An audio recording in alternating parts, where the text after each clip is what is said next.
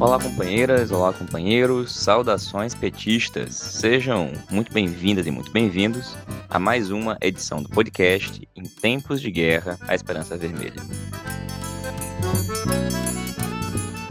Hoje é segunda-feira, dia 30 de novembro. Eu sou o Patrick e conduzo a conversa junto com vocês. No episódio de hoje, a gente escuta o companheiro Walid Irabá, da FEPAL, fala do Dia Internacional de Solidariedade ao Povo Palestino.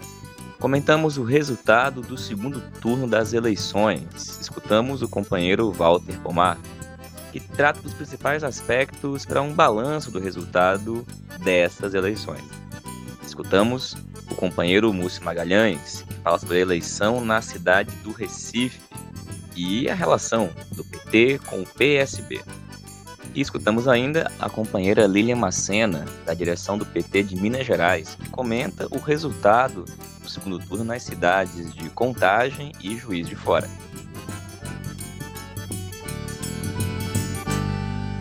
Vamos começar a edição do podcast de hoje escutando alguns trechos das falas das companheiras Margarida Salomão, eleita prefeita na cidade de Juiz de Fora, Minas Gerais, de Marília Campos, eleita prefeita na cidade de Contagem, Minas Gerais, e também um importante trecho da fala da companheira Marília Reis, que disputou o segundo turno e teve uma expressiva votação na cidade do Recife. Três companheiras, mulheres, que representaram muito bem, com muita determinação e garra, o Partido dos Trabalhadores e das Trabalhadoras no segundo turno dessas eleições. Essa que a gente escuta agora é a companheira Margarida Salomão, eleita prefeita lá na cidade de Juiz de Fora.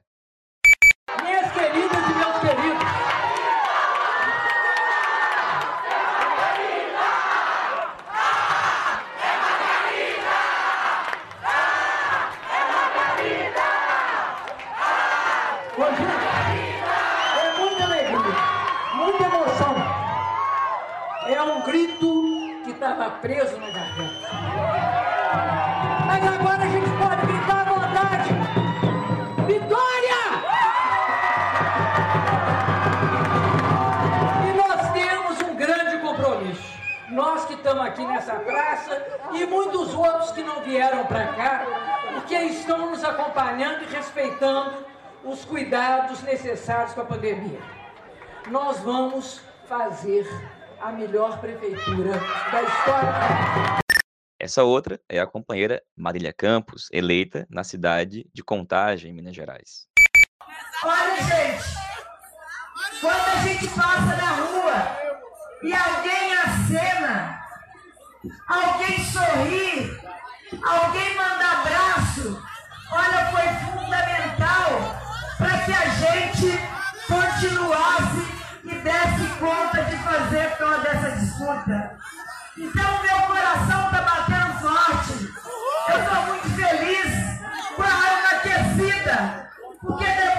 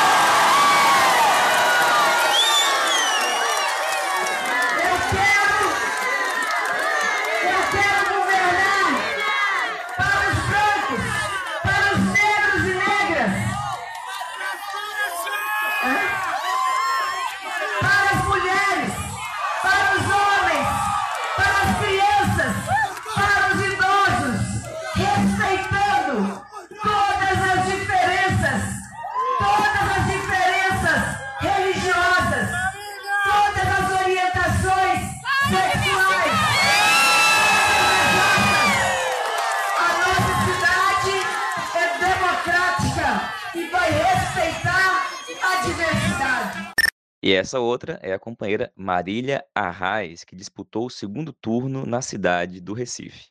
Estou muito feliz com essa, com tudo que nós fizemos, com todo o debate que nós fizemos sobre a cidade, com o conhecimento que tenho de uma pessoa que, que vive o Recife, que trabalha pelo Recife há tantos anos, há um terço da minha vida, e também porque nunca uma mulher na cidade do Recife tinha conseguido chegar ao segundo turno com esse percentual de votos que nós tivemos. E esse é um grande avanço. Eu quero que nas próximas eleições mais mulheres estejam também nesses espaços e quero que minha atuação firme, que algumas vezes pelo meu adversário foi chamada até de arrogante, porque não se tem o costume de que mulheres tenham posições firmes, posições mais fortes. E quero que essas posições inspirem outras mulheres. Sejam mulheres que estão na política, sejam mulheres que estão no seu dia a dia sofrendo diversas violências de todo tipo que nós sofremos, assédio moral, assédio sexual, eh, machismo, discriminação por ser mulher. Quero que essa postura que a gente tem sirva de inspiração para todas elas também. Sem dúvida alguma, essa também é outra grande vitória. E pessoal, nesse domingo, dia 29 de novembro, aconteceu o segundo turno das eleições municipais. Como a gente veio comentando aqui nas edições do podcast, o PT estava em 15 das mais de 50 disputas de segundo turno.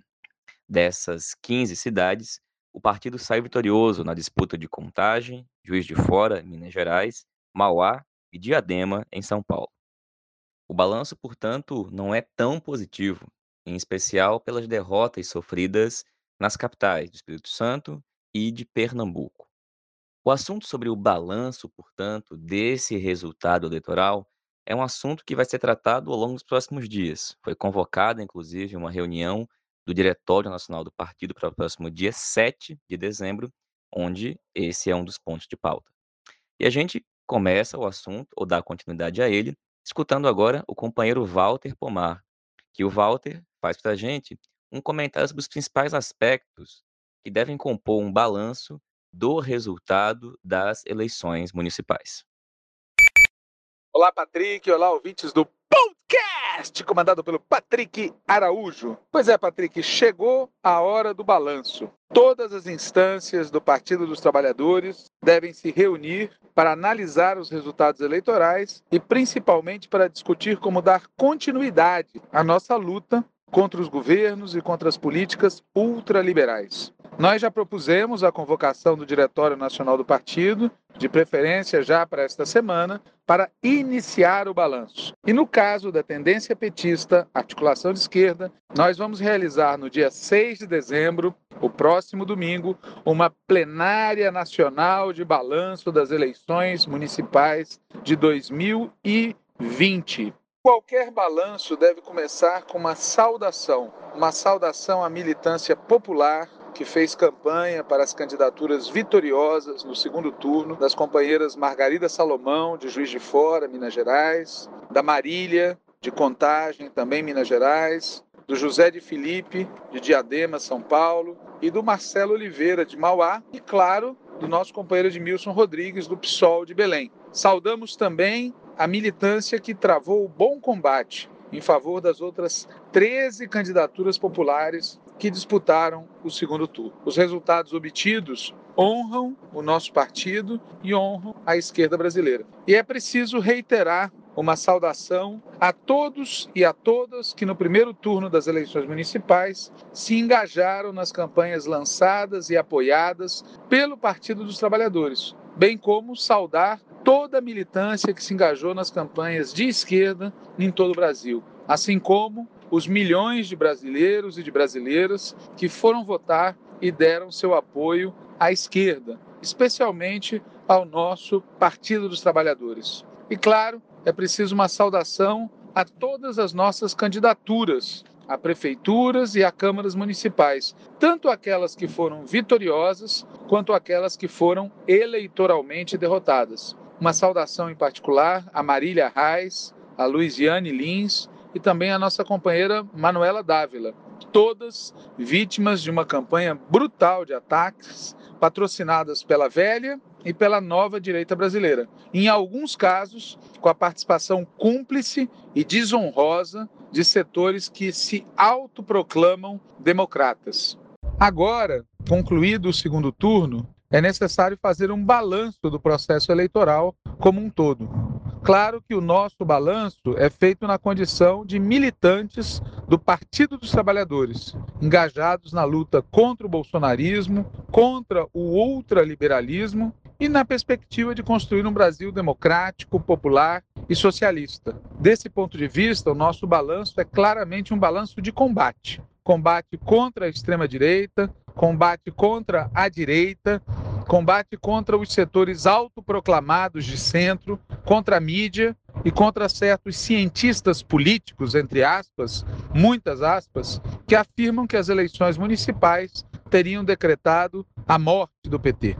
Opinião essa que, de maneira mais sutil e mais elaborada, é compartilhada por vários setores da esquerda, como é o caso de alguns articulistas e dirigentes ligados, por exemplo, ao PSOL.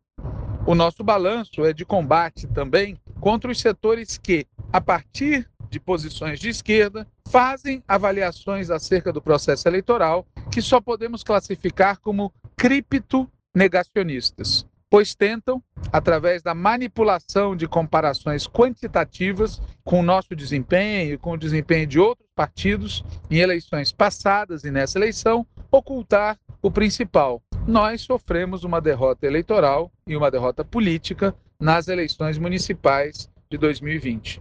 Um bom exemplo dessa atitude negacionista foi dado logo após o segundo turno pelo governador Rui Costa, Segundo o Rui Costa, o desempenho eleitoral do PT na Bahia teria sido positivo, porque nós crescemos 42% em relação a 2016. Além da tentativa de disfarçar o decréscimo eleitoral em relação a 2012, o governador Rui Costa tenta desviar a atenção dos impactos que 2020 pode ter sobre as eleições para governador de 2022. E é claro que nós podemos vencer em 2022, apesar da derrota em 2020. Aliás, foi o que aconteceu em 2018, em que nós vencemos, apesar da derrota sofrida em 2016. Mas para que isso aconteça, para que em 2022 nós vençamos, é necessário que façamos acerca de 2020 o mesmo que nós fizemos acerca de 2016: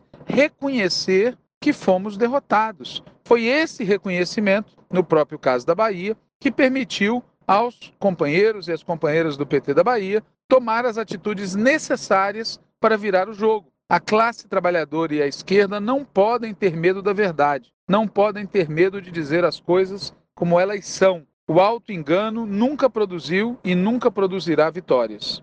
Evidentemente, Patrick e ouvintes do podcast, comandado pelo Patrick Araújo. Evidentemente, um balanço completo do processo eleitoral inclui inúmeras questões que exigirão certo tempo para ser tratadas com correção. Entre essas inúmeras questões, eu destacaria o seguinte: 1. Um, as características da eleição propriamente dita, feita em tempos de pandemia, com restrições inúmeras para campanhas populares, sem coligações proporcionais, com fundo público eleitoral, mas com financiamento privado e compra de votos, com as fake news e manipulações de sempre, inclusive manipulação das pesquisas eleitorais, o crescimento das abstenções, dos votos nulos e dos votos em branco, a divisão dos votos válidos entre os grandes campos políticos que disputaram as eleições, partidos que apoiam o governo, a oposição supostamente de centro e a oposição de esquerda, cada um dos quais com suas subdivisões,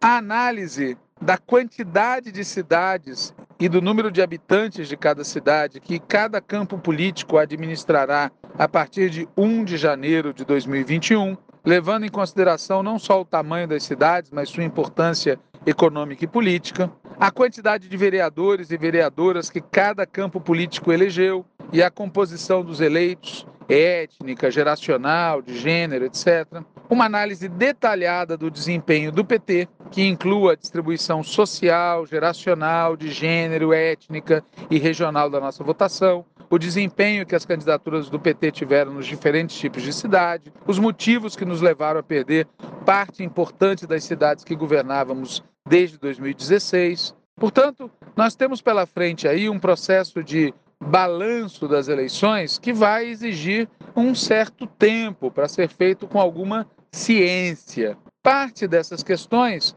a gente já abordou no balanço preliminar do primeiro turno, um documento que foi aprovado e divulgado pela direção nacional da tendência petista articulação de esquerda. Outras questões a gente incluiu no roteiro que vai servir de base para a reunião que eu informei no início será realizada no dia 6 de dezembro. Entretanto, aqui nesse podcast comandado pelo Patrick Araújo, eu vou destacar só aquilo que me parece politicamente mais relevante e mais urgente. Eu penso, Patrick, que a primeira questão que a gente deve destacar é saber como o resultado eleitoral de 2020 incide na situação geral do país, o que inclui perceber o que vai ocorrer de agora até as próximas eleições presidenciais, seja lá quando forem. Deste ponto de vista, a pergunta principal é a seguinte: as forças de direita que sustentam a política ultraliberal, elas foram derrotadas ou foram vitoriosas? E a resposta pode ser dada pelo seguinte dado: cerca de 75% dos votos válidos dados no primeiro turno para prefeituras e parte majoritária dos votos dados no segundo turno foram para beneficiar partidos que estão à direita do centro. Ou seja, foram ou para o bolsonarismo raiz ou para os partidos de direita tradicionais, como MDB, PSDB, PP, DEM, PSD, etc. Na prática, isso quer dizer que a maioria dos governos municipais e a maioria dos vereadores e vereadoras eleitos integram o campo político que deu o golpe em 2016 que aplaudiu a condenação e a prisão de Lula, que contribuiu para a eleição de Bolsonaro e que vem sustentando no âmbito parlamentar e executivo parte importante das políticas adotadas pelo governo cavernícola. Vale dizer que, tanto no primeiro quanto no segundo turno, as candidaturas lançadas pelos partidos tradicionais de direita se saíram melhor do que aquelas candidaturas que assumiram explicitamente a defesa do bolsonarismo. Mas nós consideramos um equívoco, Patrick, afirmar que o bolsonarismo esteja morto. Primeiro, parte importante do eleitorado segue se mobilizando por temas que integram a pauta bolsonarista. Aliás, foi no esgoto do bolsonarismo que campanhas como as do Sarto, do PDT de Fortaleza, e do João Campos, do PSB de Recife, foi nesse esgoto bolsonarista que essas campanhas, entre outras, foram buscar argumentos contra as candidaturas petistas. Em segundo lugar, parte das candidaturas de direita que foram eleitas, mesmo que não tenham explicitado isso, apoiam, apoiaram e ou podem voltar a apoiar as propostas que e o próprio Bolsonaro, não só as propostas do Bolsonaro, mas o próprio Bolsonaro numa eleição presidencial vindoura. Isso é particularmente verdadeiro no interior do país. Portanto, embora seja correto dizer que Bolsonaro não saiu vencedor das eleições, aliás, ele nem se propôs a isso, não é isso que vai decidir o futuro do governo Bolsonaro e não é isso que vai decidir o potencial de reeleição do Bolsonaro. Do mesmo jeito que nós dissemos antes, falando do caso da Bahia, que a derrota de 2016 não impediu a vitória de 2018, vale o mesmo raciocínio para o nosso principal adversário de momento. A conclusão que eu tiro disso é que se a oposição de esquerda atuar em 2021 com o mesmo freio de mão puxado com que nós atuamos em vários momentos no ano de 2019 e no ano de 2020, nada garante que o cavernícola não seja capaz de voltar a colher vitórias. E em terceiro lugar, e isso que eu vou falar me parece o mais importante, o governo Bolsonaro não é apenas Bolsonaro, é também a política ultraliberal. Eu diria até que é principalmente a política ultraliberal. E os apoiadores desta política ultraliberal foram amplamente vitoriosos nas urnas de 2020. Aliás, quem mais se beneficiou da ajuda emergencial não foram as candidaturas bolsonaristas, foi a direita tradicional que está brutalmente capilarizada em todo o país. Dizendo a mesma coisa de outra forma, Patrick e ouvintes do podcast, comandado pelo Patrick Araújo, o resultado de 2020 confirmou mais uma vez que não virá, principalmente da luta eleitoral, principalmente da luta institucional, o impulso necessário para que a gente possa derrotar o bolsonarismo e o ultraliberalismo. Para alterar de verdade a correlação de forças no país, faz-se necessário uma grande onda de lutas sociais. Sem isso, sem muita luta social, as próximas eleições tendem a perpetuar a atual correlação de forças, com pequenas inflexões à esquerda ou à direita. Bom, essa é a primeira questão que a gente quer destacar. A segunda questão que a gente quer destacar diz respeito às forças de oposição, seja os partidos de centro, seja os partidos de esquerda. Né? Quando a gente olha o desempenho desses dois blocos, o centro e a esquerda, a primeira coisa a dizer é que, mesmo sabendo as diferenças que existem entre uma eleição municipal e uma eleição presidencial, o fato é que continua existindo base suficiente para o projeto de, entre aspas, centro, que vem sendo costurado por Ciro Gomes, por Carlos Siqueira e outros. Os integrantes desse campo de centro demonstraram nas eleições de 2020 que eles não hesitam em usar contra o PT os mesmos argumentos e as mesmas armas utilizadas pela direita. Aliás, eles demonstraram também capacidade de atrair setores da própria esquerda, com destaque para o PCdoB, que foi cúmplice dos ataques movidos contra Marília Reis, mesmo sabendo que ataques similares eram perpetrados contra a Manuela Dávila em Porto Alegre. Os resultados da eleição também indicam, Patrick, que a esquerda segue tendo muita densidade eleitoral, não apenas para contribuir com mais intensidade na oposição ao governo Bolsonaro e aos aliados do Bolsonaro, mas também para construir uma candidatura presidencial possante. Entretanto, a eleição de 2020 mostrou mais uma vez as imensas dificuldades que a esquerda tem no presente e tem pela frente. Em primeiro lugar, como a gente já comentou, parte da esquerda, notadamente o PCdoB, mas não só, é atraída pelo bloco de centro. Basta dizer, de novo falando de Recife, quanta gente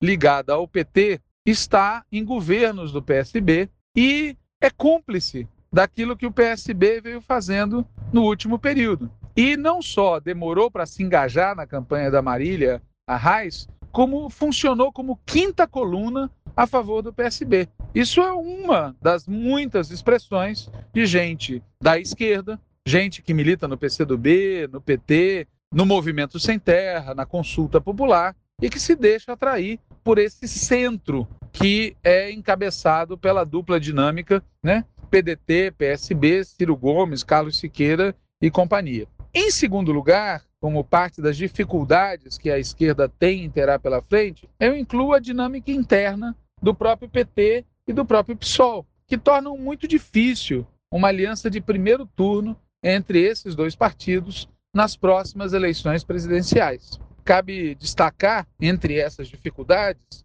o fato de que o PSOL tem seus interesses e suas necessidades eleitorais, algumas delas vinculadas à famosa cláusula de barreira, que pode levar esse partido a ter que lançar candidatura própria no primeiro turno das próximas eleições presidenciais. Bom, aí vem o terceiro aspecto que vale a pena destacar aqui, né? Falando especificamente agora do PT.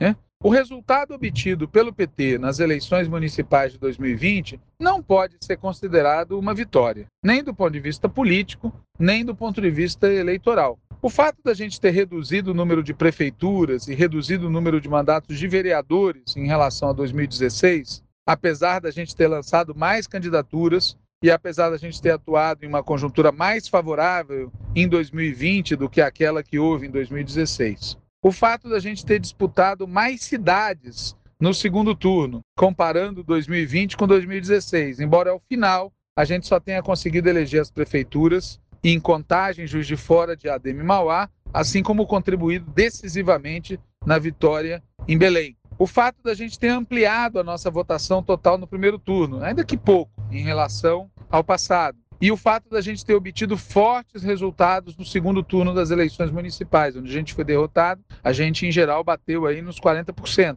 ou mais. O fato de ter, ao que tudo indica, aumentado o número de brasileiros que moram em cidades que a gente vai governar a partir de 1 de janeiro de 2021. Tudo isso que eu falei antes são elementos muito importantes para o balanço e podem levar a diferentes conclusões. Podem levar a argumentar a favor de que houve vitórias parciais ou que houve derrotas parciais em comparação a 2016. Mas nada disso altera o seguinte: nosso desempenho eleitoral em 2020 contribuiu muito pouco para a gente ampliar significativamente, seja nossa oposição ao governo Bolsonaro, seja para construirmos uma candidatura presidencial poderosa para as próximas eleições presidenciais. Nesse sentido, ou seja, olhando não para o passado, mas olhando para as batalhas futuras que a gente tem que travar, é que dá para dizer que a gente não saiu vitorioso. A gente não saiu vitorioso eleitoralmente por N motivos e não saímos vitoriosos politicamente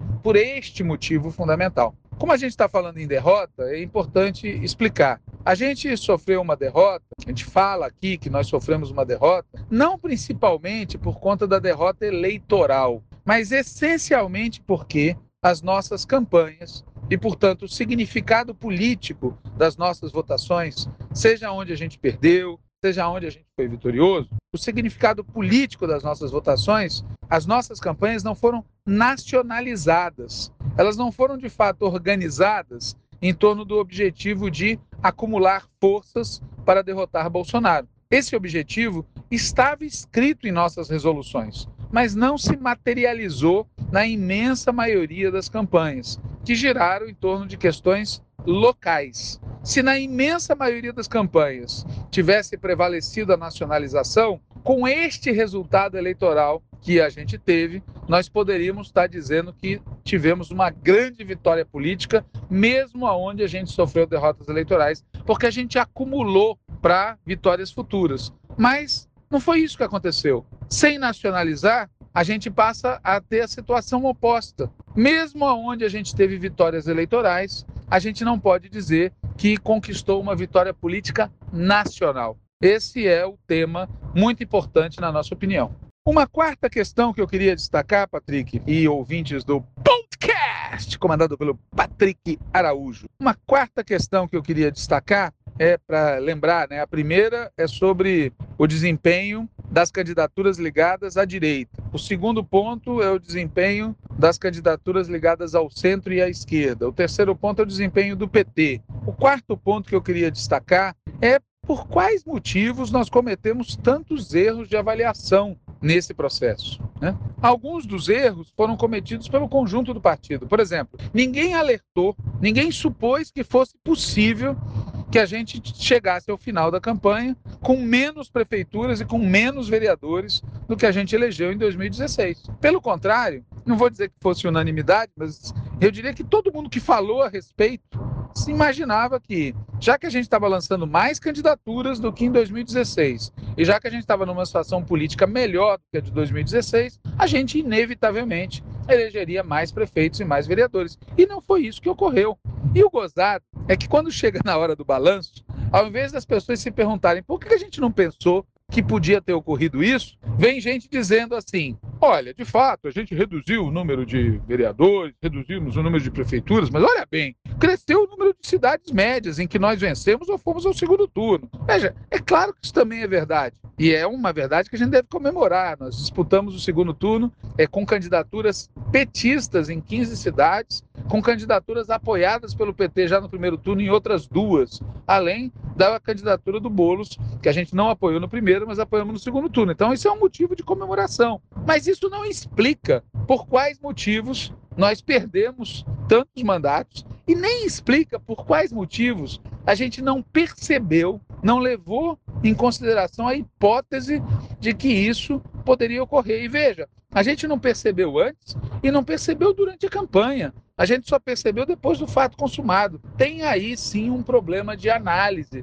de capacidade de avaliação que a gente tem que debater. Outros erros, Patrick, foram cometidos por setores do partido. Setores que são majoritários nas direções partidárias em certas cidades, que são majoritários em certos estados. Em alguns casos, esses erros foram avalizados pela maioria do Diretório Nacional. Eu cito entre esses erros a tática adotada em algumas cidades. Por exemplo, aquelas cidades onde o partido decidiu não lançar a candidatura à prefeitura. Aquelas cidades onde o partido decidiu fazer alianças com partidos de direita. Aquelas cidades onde o partido escolheu táticas que resultaram em derrotas eleitorais brutais, como aconteceu em Belo Horizonte e como aconteceu de outra forma em Salvador e em São Paulo, capital. Sem falar no desastroso caso de João Pessoa, que merece análise à parte. Eu cito também erros cometidos na gestão do fundo eleitoral, erros cometidos no enfrentamento da compra de votos de outros crimes eleitorais e erros cometidos na conquista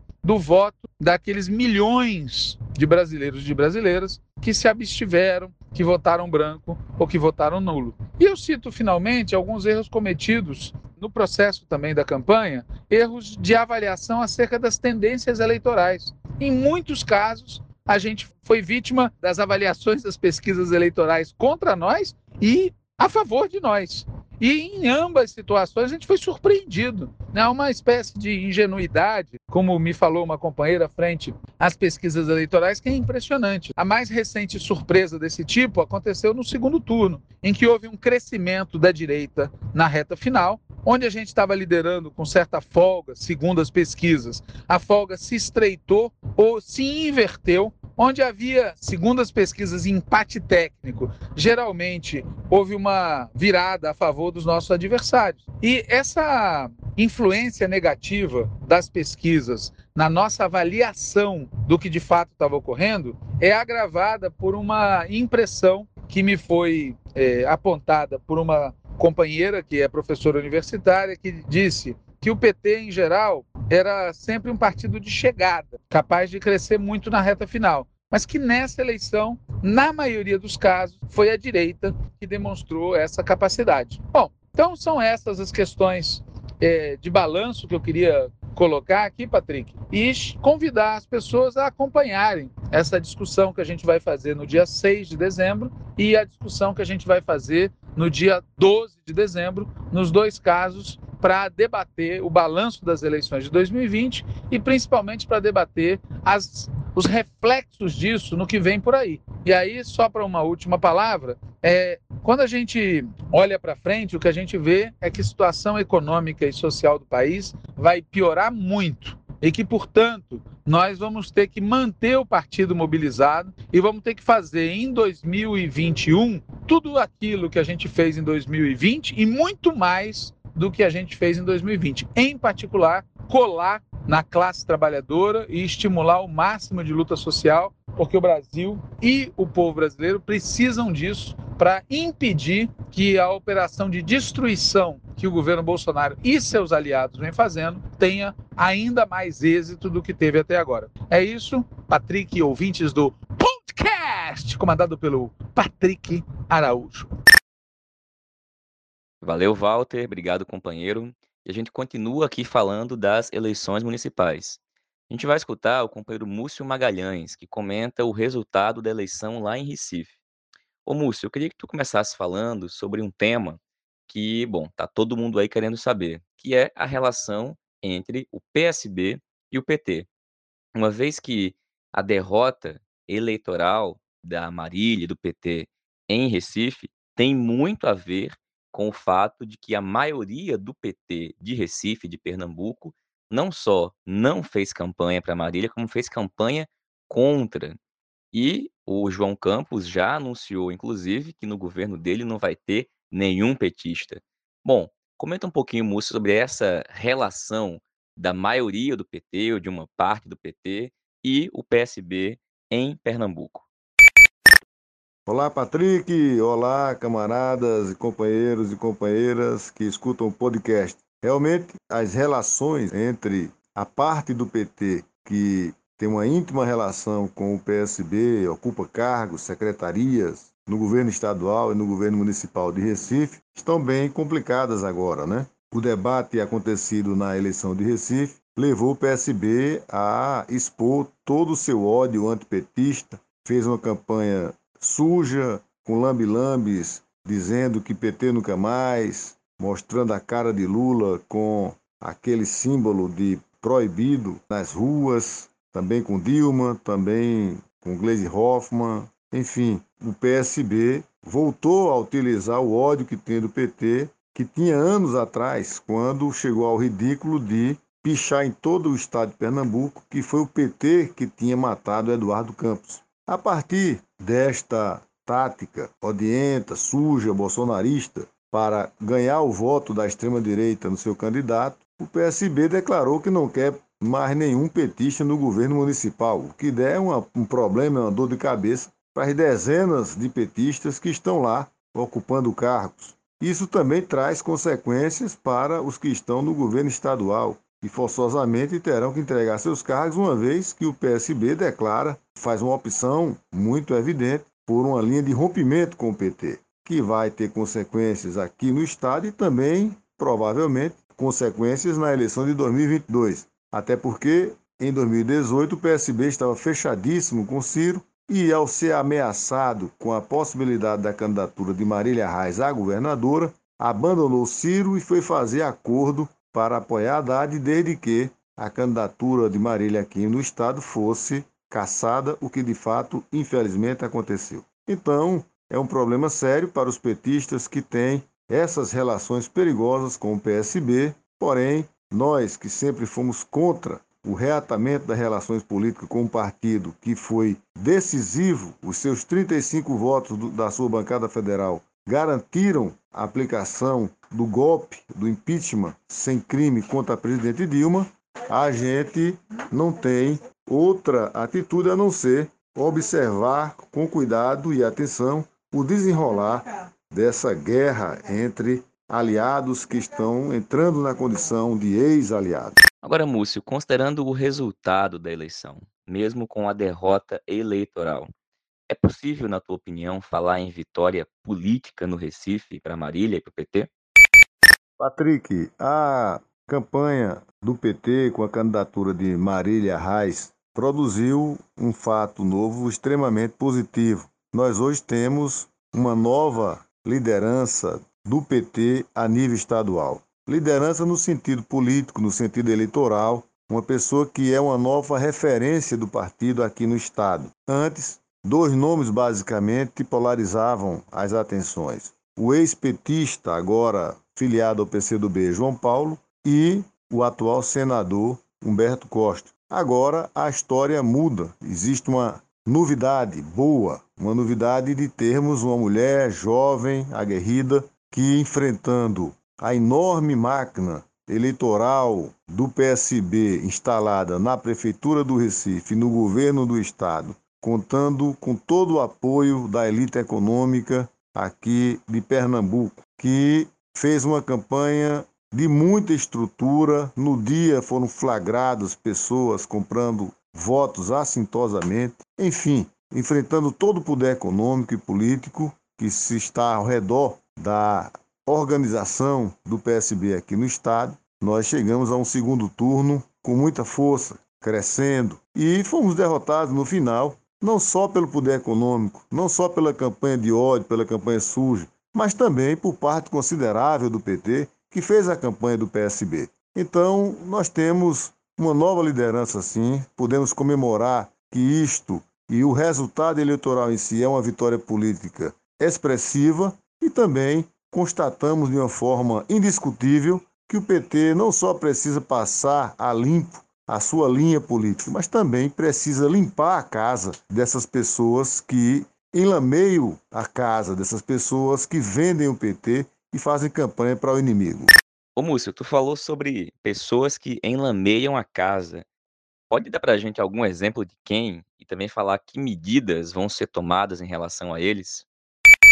Veja bem, Patrick, quando eu falo pessoas que enlameiam a casa, eu estou aqui me referindo a pessoas que são petistas, filiados ao PT, que, mesmo diante de todos os ataques proferidos pelo PSB contra o partido, se mantiveram nos seus cargos, se fingiram de mortos, uma atitude indigna, uma atitude de quem para preservar a sua boquinha, fica torcendo pela derrota do partido, faz de conta que o seu partido não está sendo atacado de forma suja. Essas pessoas ilameiam a nossa casa, não têm dignidade, se mantêm nos seus cargos. Além do mais, tem pessoas, dirigentes do PT, que fizeram abertamente a campanha do inimigo, fizeram campanha do candidato do PSB golpista. O nosso companheiro e camarada Walter Pomar entrou hoje à tarde com um pedido de comissão de ética para Oscar Barreto, membro do Diretório Nacional, que publicamente e mais uma vez, numa entrevista a uma rádio, hoje faz ataques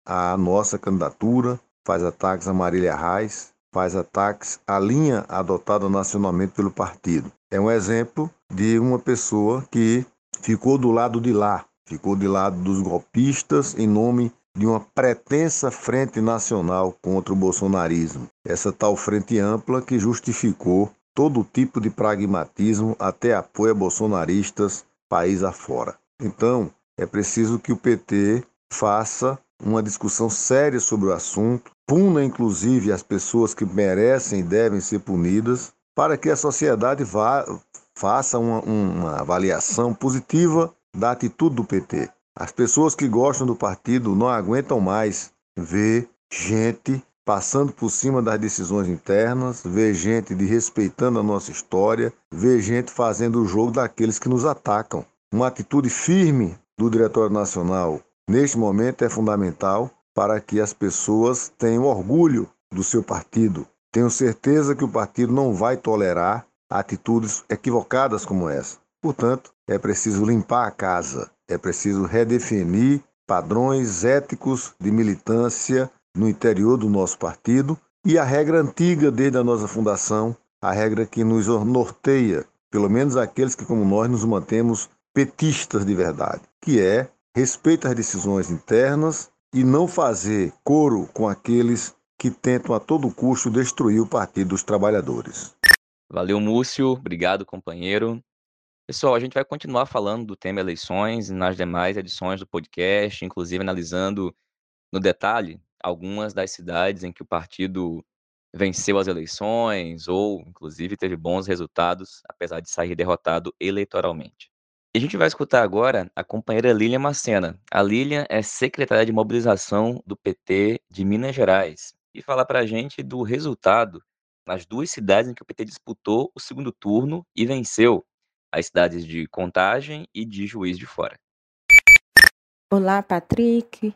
Olá a todos e a todas que escutam o podcast Em Tempos de Guerra Esperança Vermelha. Aqui em Minas Gerais, nós disputamos duas cidades agora no segundo turno. Disputamos Juiz de Fora com a companheira Margarida Salomão e disputamos Contagem com a companheira Marília Campos. Bom, em Juiz de Fora, nós disputamos né, com, a, com a Margarida, que é deputada federal, que vinha aí pela quarta vez disputar o executivo de Juiz de Fora. Obtemos vitória em Juiz de Fora, né, uma vitória é, um pouco mais folgada, que é a descontagem, e vamos governar uma cidade de grande porte aí, que tem mais de 200 mil eleitores, ou seja, né, que, tava, que tem segundo turno, o PT vem fazer, vai fazer gestão aí nos próximos quatro anos.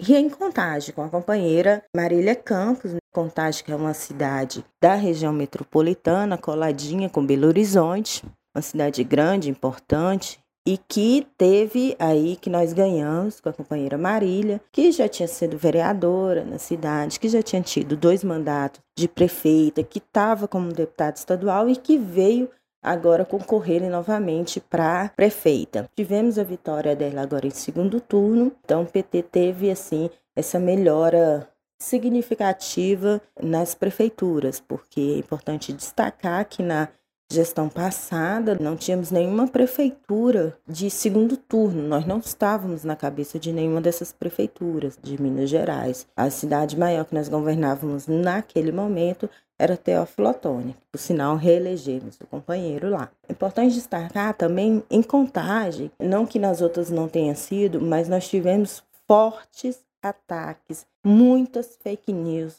à figura da companheira Marília Campos e ao Partido dos Trabalhadores.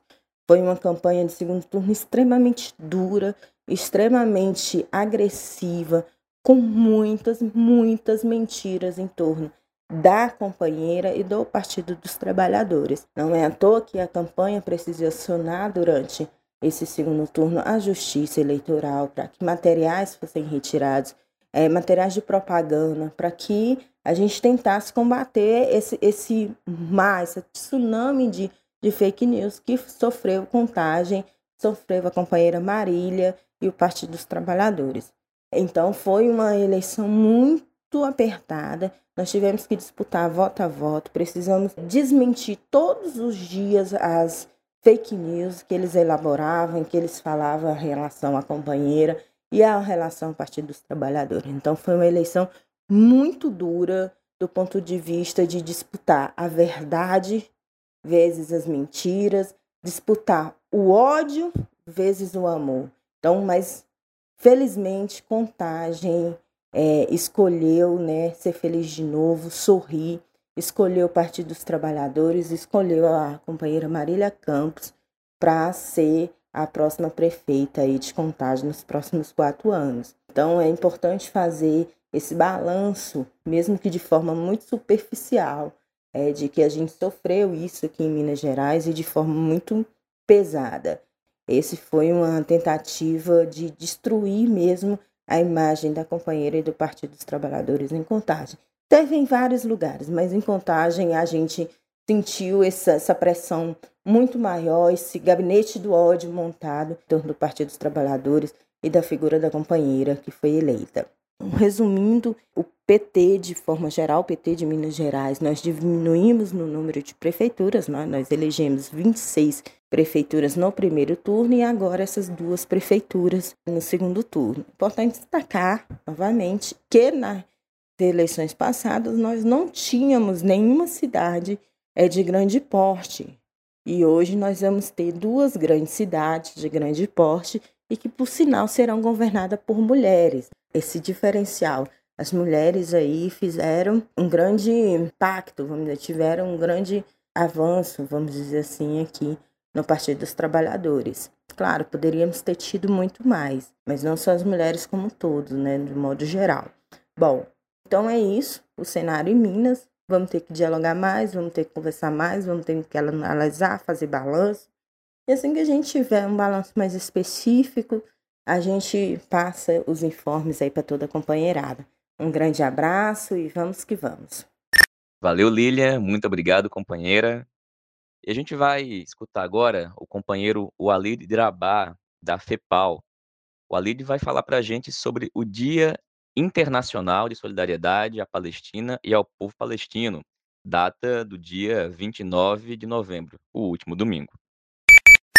Neste domingo, 29 de novembro, Faz 73 anos que o plano de partilha da Palestina foi aprovado na ONU, a despeito da forte oposição da população autóctone à Palestina, de todos os estados árabes da região e de boa parte do mundo. Lembrando que apenas 33 países naquela época aprovaram esse plano de partilha. Não bastasse ser injusta, com a previsão de 56,5% do território destinado a apenas 700 mil judeus, contra 42,9 para 1 milhão e 400 mil palestinos, donos de 94% do território, a Resolução 181, que recomendou a partição, jamais foi cumprida por Israel. Ela acabou servindo de salvaguarda para que as milícias compostas por estrangeiros sionistas dizimassem o povo palestino e impusessem um projeto de Estado colonial e supremacista baseado na exclusão, na violência e na intolerância. E no ano de 1977, 30 anos depois desse erro monumental da ONU,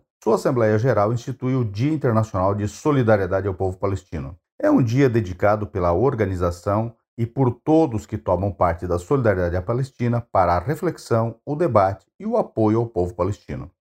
E nesse dia, os palestinos em todo o mundo têm buscado desmistificar muitos dos mitos lançados pelos sionistas. Um deles, muito caro ao Brasil, é o de que Oswaldo Aranha, então chefe da missão brasileira na ONU, e que presidiu a sessão que aprovou a resolução 181, era favorável à partilha. Não, não, ele era contra. Isso está demonstrado em correspondência diplomática entre ele e o então ministro das Relações Exteriores do Brasil, Oscar Fernandes. Fernandes e o então presidente brasileiro Eurico Gaspar Dutra é que resolvem alinhar o Brasil automática e acriticamente aos Estados Unidos e a política desse país para o mundo. E foram eles que impuseram o voto brasileiro pela partilha da Palestina. Eventual associação com o momento de extremismo que nós vivemos agora, de total alinhamento do Brasil desta vez a Israel, um pequeno país muito insignificante na cena internacional, não é, portanto, mera coincidência. O extremismo de ontem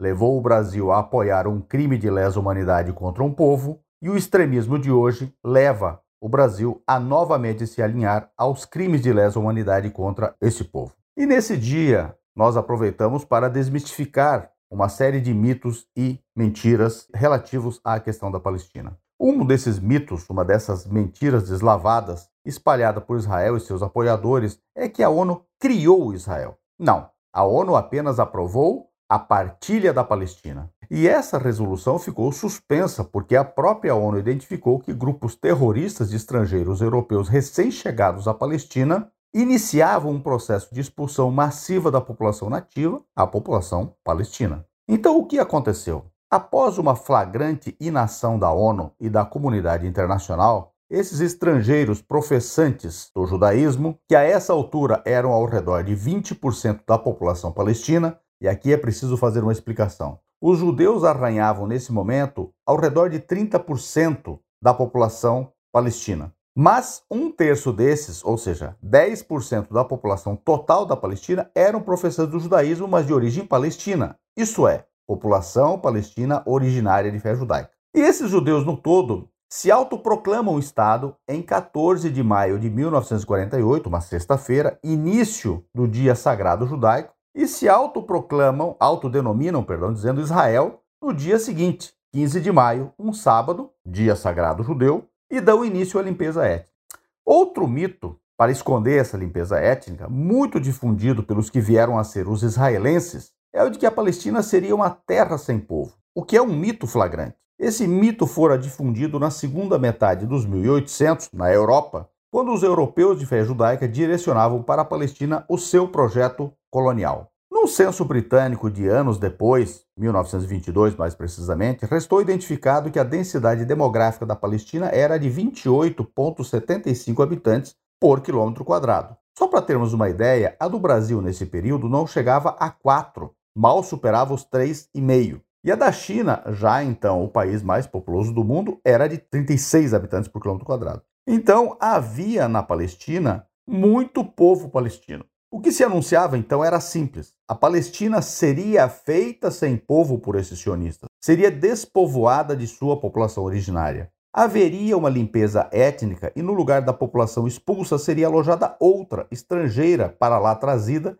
e chegada fazia no máximo 25 anos. Só para termos uma ideia, nesse processo genocida, 755 localidades palestinas, desde cidade a pequenos povoados, foram invadidos dos quais 540 integralmente destruídos. Mortos foram 15 mil ou mais, e muitos outros milhares feridos e mutilados. 76% da Palestina foi tomada naquele momento. Ao redor de 750 mil palestinos foram expulsos, o que representava mais de 80% daquela porção da Palestina tomada e perto de 60% da população total da Palestina. É disso que resultam, por exemplo, os atuais 6 milhões de refugiados palestinos, que são entre 8 e 9% da população refugiada mundial hoje. Mesmo os palestinos em todo o mundo representando apenas 0,2% da população global. É como se de cada até 45 refugiados somados de todos os grupos étnicos, 44 fossem palestinos.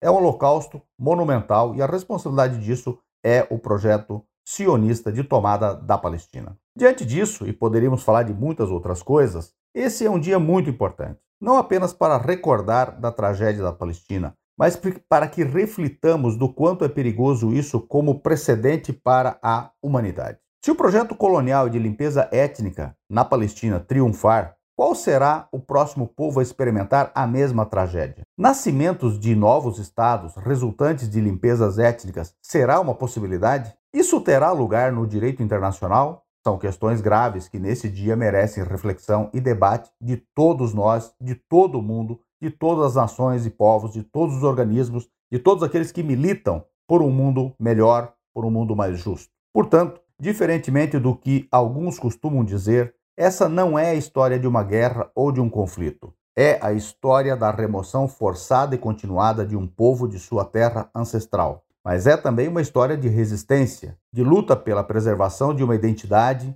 e pela retomada de direitos de um povo. Seguiremos sempre, enquanto não formos atendidos, pedindo justiça e reparação para a Palestina e seu povo, pelo direito de retorno dos refugiados, pela autodeterminação do povo palestino, pelo cumprimento do direito internacional e pelo fim da ocupação militar. Dizemos então: basta. O mundo só terá paz quando a Palestina for livre e a Israel for negada a sua impunidade. 29 de novembro, Dia Internacional de Solidariedade ao Povo Palestino. Valeu, Alid, obrigado, companheiro. Pessoal, essa foi mais uma edição do podcast Em Tempos de Guerra, a Esperança Vermelha. Como vocês sabem, a gente tem edições de podcast toda segunda e sexta-feira.